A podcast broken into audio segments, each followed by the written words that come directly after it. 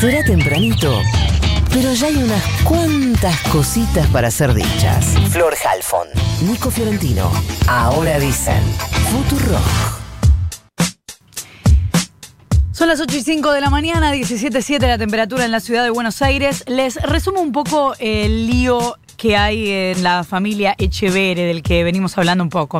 Para quienes no saben de qué hablamos, el tema es así. Hay cuatro hermanos Echevere. Luis Miguel, el exministro de Mauricio Macri, expresidente de la Sociedad Rural, Sebastián, Dolores y Juan Diego. Dolores, única mujer. Hace unos días, Dolores difundió en un video que su familia, sus hermanos en realidad, son corruptos, así lo dice ella, tienen vínculos con el narcotráfico y que la marginaron tanto que, según ella denuncia, la dejaron sin herencia.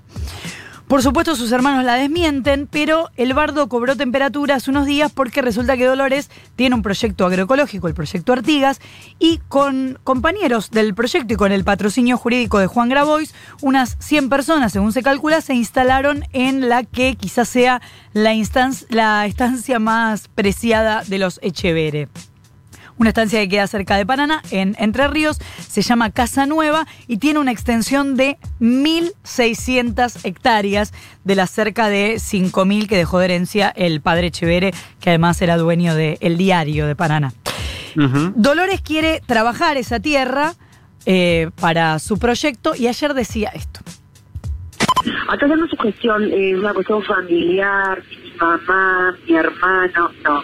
Acá hay narcotráfico acá hay estafa al Estado. Así que ya salgamos un poco del que si la hermana, que si la mamá, si no, eso es grave.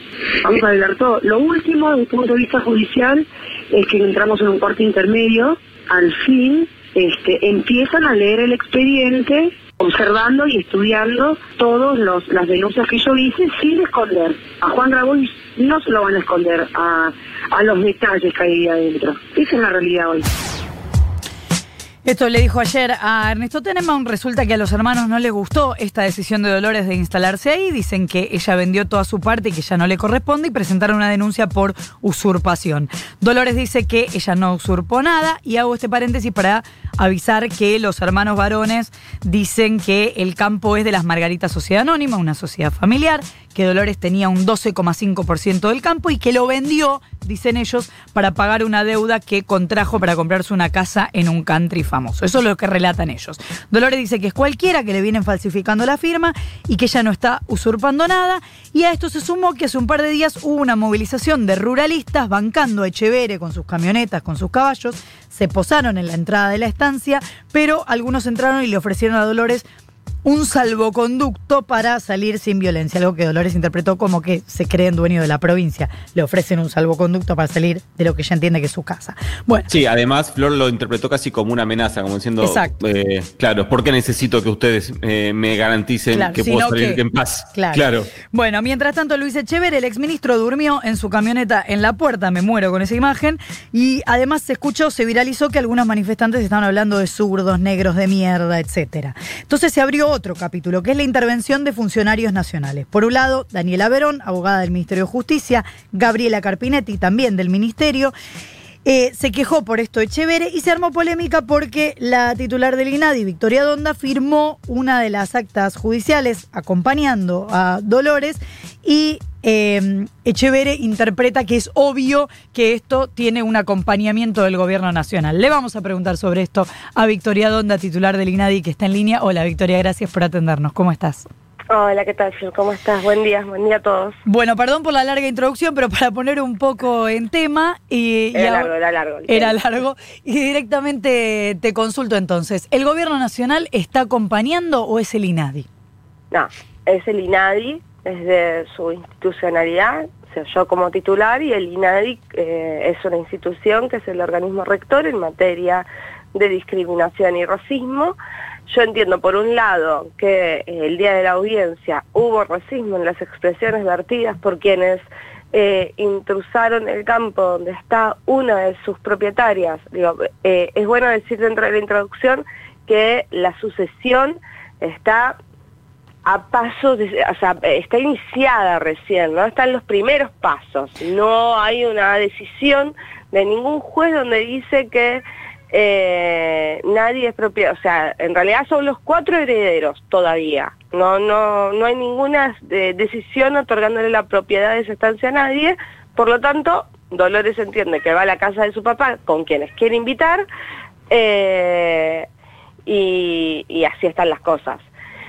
Cuando Dolores me llama, lo primero que hace es una denuncia por discriminación y violencia económica. Vos sabés que la violencia económica es una de las formas de violencia hacia la mujer y que está establecida la ley de prevención de la violencia hacia la mujer. Por eso el INADI interviene en el caso. El día de la audiencia, además de eso, eh, bueno, pasa que esto, estos personajes, personas, hombres, señores que estaban apostados en la puerta del campo, entran eh, al grito de negros de mierda, los vamos a matar, portando armas, o sea, una situación de mucha violencia, mucha tensión, eh, eh, que excede, o sea, es discriminación, obviamente que gritan negros de mierda, si además dicen los vamos a matar, ya es amenazas, con lo cual en ese momento también interviene en la audiencia, pero interviene en la audiencia por la discriminación y por violencia eh, machista, en este caso económica, hacia la señora Dolores Echevere. Por eso estoy acompañando a Dolores en la causa. Eso es lo primero que quiero decir. Por eso, y porque realmente creo que las mujeres en este país tenemos que poder ejercer todos los derechos, incluso los económicos y por supuesto el derecho a propiedad. El señor Echevere, que se rasga las vestiduras hablando de intrusión y de derecho de propiedad, le está negando el derecho de la propiedad a una mujer. Parece que no se enteró que el Código Civil se modificó ya hace varias décadas y que las mujeres tenemos el derecho de propiedad y de administración de nuestros bienes, que no necesitamos de los hombres de la familia para poder administrar nuestros bienes y gozar de ellos. Eh, realmente creo que, lo que hay acá es un gran desprecio por las instituciones. No sé si ayer eh, leíste el tuit de la legisladora Patricia de Ferrari que puso, falta mucho para que aparezcan los Falcon Verdes para impartir la justicia a la medida ideológica de Grabois y compañía. Eh, sí, lo leí justo el día de la memoria, además, ¿no? Ah. Eh, y creo que es concejal, el, día de, el día de la identidad, perdón. y creo que es concejal de la ciudad de Córdoba. De Córdoba, sí. Estoy, eh, no sé si es concejal o diputada provincial. Eh, ah, ya te digo, yo creí que era... Es diputada provincial. Ahí va, legisladora. Diputada provincial. Sí. Bueno, espero que le pidan la renuncia. Una diputada provincial no puede despreciar la democracia de esa forma. Entre otras cosas porque la democracia eh, está basada sobre leyes y nuestra constitución exige eh, una ética para poder estar en, y, detentar cargos públicos y la ética tiene que estar, la ética sobre la cual hay mucha discusión, eh, si hay algo en lo que tenemos un consenso es que es ser apegado al Estado de Derecho. Alguien que pide que vuelva a la dictadura del Falcón Verde no está pegado al Estado de Derecho. Eh, ¿Qué tal, Victoria? Nico Fiorentino te saluda. Vos eh, recién eh, subrayabas la trascendencia que tiene la condición de mujer de Dolores Echevere para la intervención del INADI. una imagen que, se vio bastante violenta es este grupo de varones, todos varones que se acercaron hasta la tranquera de la estancia en un tono que muy, muy, amenamente amenazaban a Dolores Echevere. ¿Qué sabemos de esos varones que se acercaron, digamos, a representación de quién iban? Eh, ¿Pudiste eh, tener algo de información con respecto a esto? Ellos plantearon que iban en representación de Luis Echevere, de Diego Echevere y del otro hermano Echevere. por lo menos ese fue el planteo de ellos y no fue desmentido por ninguno de los hermanos. Eh, no pude saber más nada de ellos que evidentemente eran eh, hombres de la zona enviados por los hermanos, entiendo, hasta tanto ninguno de los hermanos desmienta que los eh, enviaron ellos. Eh, pero sí planteo fuertemente la condición de mujer de Dolores porque lo que estoy, ¿por qué estoy interviniendo yo en la causa? Precisamente porque es mujer. Miren, la segunda causa de discriminación en nuestro país es la discriminación de género. y este tipo de discriminación, que es la violencia económica, es una de las causas más habituales. También es eh, de las menos probadas, eh, de las que menos podemos probar en la justicia. Todas las mujeres sabemos que cuando somos expuestas a separaciones o a sucesiones, eh, y hay hombres en la familia machistas, somos las que terminamos sufriendo perjuicio económico. Por eso las mujeres somos más pobres que los hombres, por eso hay una brecha de un 30% de lo que gana entre un hombre y una mujer. Por eso si vos agarrás el porcentaje de pobres que hay en nuestro país, el 70% somos las mujeres. Por eso las mujeres somos las primeras que dejamos las escuelas, porque te, sufrimos violencia económica. Eso es transversal a todas las clases sociales. ¿Qué pasa en este tipo de clases sociales, que son clases sociales altas y de familias tradicionales? Bueno, que el patriarcado eh, es moneda corriente. Y cuando ¿Saben a qué me hizo acordar mucho Dolores la primera vez que hablé con ella? ¿Se acuerdan de la historia oficial? La película de Norma Leandro. claro. Al personaje de Norma Leandro. Mm. Ese personaje, ¿En qué la identificaste? A ver.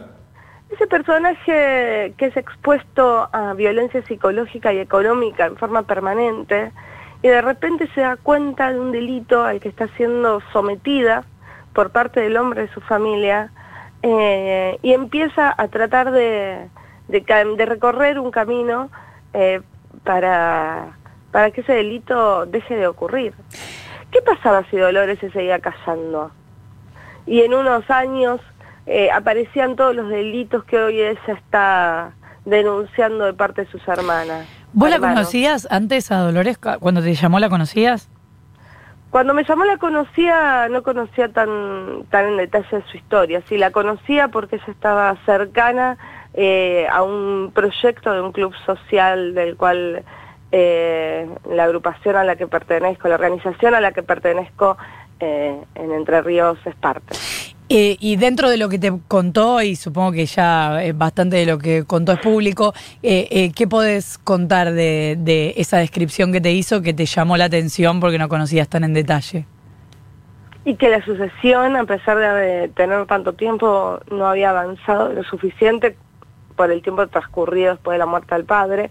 Eso yo no lo conocía en detalle.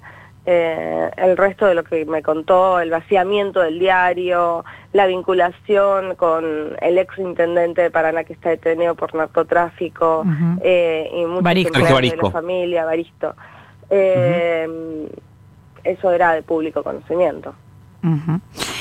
Victoria, te quiero sacar un poco de este caso porque hay varias, varios temas para hablar respecto del INADI, además de tu lugar en el INADI principio me gustaría preguntarte tu posición sobre el observatorio Nodio de la Defensoría del Público con toda la polémica que se armó en torno a eso. Em, lo primero que quiero decir es que el INADI tiene un observatorio y que, que trabaja junto con el observatorio Nodio, el observatorio del INADI, que es el observatorio de medios y de redes sociales, es un observatorio que tiene 15 años. Eh, y que también emite recomendaciones. Eh, Quiere decir que, también existió durante la gestión del macrismo. Claro. Sí. Sí, no hizo nada, hizo poco, convengamos. Pero está, pero estaba el observatorio, estaban los compañeros que y compañeras que trabajaban, y no es que ellos y ellas, los trabajadores y las trabajadoras hicieron poco, sino que no las publicaban. Pero, pero sí trabajaron. Eh, se mostró poco el resultado de su trabajo, pero eh, el objetivo de ambos observatorios es, en, ambos casos, es evaluar cuando hay noticias, en el caso del Observatorio de no Odio, noticias de odio o fake news que pueden generar en la, en la audiencia distorsión. ¿Qué pasa con las fake news? Las fake news tienen uno, no cualquier noticia falsa es una fake news. Hay noticias falsas y noticias falsas. Hay noticias falsas que tienen como objetivo distorsionar eh, determinadas opiniones sobre un sector político en la sociedad. Esa es una fake news y eso es lo que hay que evaluar, porque las fake news empiezan a circular más todavía, ya circulan habitualmente, eh, pero bueno, suelen, suelen inventarse más cosas cerca de las elecciones. En el eh, caso del observatorio del INADI tiene una materia más eh, específica que tiene que ver con las noticias de discriminación, bueno, en algunos casos tiene que ver con las noticias de violencia hacia las mujeres o hacia determinados grupos sociales que están en situación de vulnerabilidad y racismo. Eh, Victoria, estuviste... pero la Eh, verdad es que eh. obviamente lo- me parece que, que tiene que existir observatorios de estas características que lo que generen también es contenido para recomendar a los y las comunicadoras sociales, que muchas veces, Ujú. mira, y te voy a dar un ejemplo. ¿Se acuerdan la etapa de Caras que hablaba sobre la heredera al trono de Holanda? Donde eh, la mencionaba por... Sí. Fue Sí. muy fue muy mencionada en su momento. Eh, Por su aspecto físico, ¿no? Es- La editora de Caras Sí. hace una carta pidiendo disculpas Sí. y el mismo día que sale la carta nos comunicamos telefónicamente las dos. Ella dice, ella en un momento me plantea que la verdad es que hay temas de los que no sabe cómo hablar Claro. Y que le gustaría aprender. Y eh, estuvimos pensando hacer juntas un, eh, eh, unos talleres de capacitación para los y las comunicadoras que trabajan en el medio. La tapa de caras era, el título era La hija mayor de Máxima luce con orgullo su look plus size. Bueno, eh, esa tapa. Eh, y la verdad es que es positivo, ¿no? La tapa, digo, la, el- la elaboración El después de... Bueno, evidentemente hay algunas cosas que no sabemos cómo decirles, tenemos que mejorar esto. Claro. O sea, ir a, a explicarle a comunicadores y comunicadoras que hablar de una joven de 16 años con un talle eh, de, de un cuerpo bastante parecido al de una argentina promedio, eh, decirle plus size, eh, genera, bueno, un sinfín de, de cuestiones que se hablaron en ese momento. Entonces, eh, de estereotipos. Entonces, Sí. me pareció que, que era que fue una charla muy buena y un, y un excelente gesto de parte de, de la editora, de, directora de, de esa revista. Bueno, esa es la función de un observatorio, muchachos. O sea, ni la Defensoría del Público, ni el INADI tiene poder como para ir a decirle un medio qué es lo que tiene que hacer, qué es lo que no tiene que hacer. Escuché hablar de policía, de la ideología, escuché hablar de barbaridades, pero escuché hablar de barbaridades de gente que hoy, en el caso de Chevere, por ejemplo, salieron a decir barbaridades de Dolores. A Dolores la tratan de loca, de que se patina la plata, de que es amante de no sé quién. Esos mismos medios siguen estigmatizando a una mujer que está siendo víctima de violencia. Entonces ahí sí hay eh, un corte ideológico en cómo eh, transmitimos determinadas noticias. Porque son los mismos medios y los mismos periodistas. Eh, Luis Echeverre, ahí estuve leyendo un poco las tapas de los diarios recién, Luis Echeverre trata de decir que el gobierno apoya la toma. Primero yo quiero dejar bien claro que No, yo no, lo dice. toma. Quiero decirte que lo dice literal. Bueno, eh, el, el gobierno, digo, yo soy funcional, soy secretario nacional, eh, yo no apoyo ninguna toma. Yo apoyo que una mujer pueda ir a su casa con los invitados que quiera ir. Esto no es una toma, decís. Eso no es una toma. Digo, fue Dolores a la casa, a su, a su casa, a su propiedad, invito gente. Yo a mi casa invito a quien tengo ganas de invitar. Eh, En todo caso, la limitación si vivo en un edificio me la pondrá el consorcio, pero no me la van a poner en un campo eh, quienes viven en la provincia y se sienten dueños de la provincia. Yo defiendo la propiedad privada de una mujer, que en este caso es Dolores. Eso es- Victoria, estuviste, eh, quiero, quiero consultarte por esto, estuviste reunida con eh, Flor de la B. Eh, quería que me cuentes si eh, es porque está interesada en participar en política, si la tentaste a participar en política, ¿qué nos puedes contar? Flor de la B eh, estuvo en el INADI, sí, ella hace tiempo con quien, desde el año pasado, que además hizo una denuncia por discriminación, eh, venimos hablando de cuestiones que, que son más atinentes, más que a la política en general, a las cuestiones del INADI en particular. Eh, y estamos desde el INADI retomando un programa histórico que era el de embajadores culturales. Eh, ya lo, lo vamos a anunciar en su momento, pero bueno, sí, sí, despertó, eh, salió, salió en, en las- en algunos diarios. Eh, así que por eso estuvo en el INADI. Es Victoria Donda, titular del INADI. Muchísimas gracias por el madrugón y por habernos atendido. Mm, Gracias a ustedes. Y solo quiero pedir justicia para Dolores. Te mando un beso y gracias por la comunicación. Chao, hasta luego. Son las 8 y 25, 18.1 la temperatura en la ciudad de Buenos Aires esta primavera es un descontrol. Ay, yo también. Información, información al instante. Dicen, dicen, ahora. Futurock.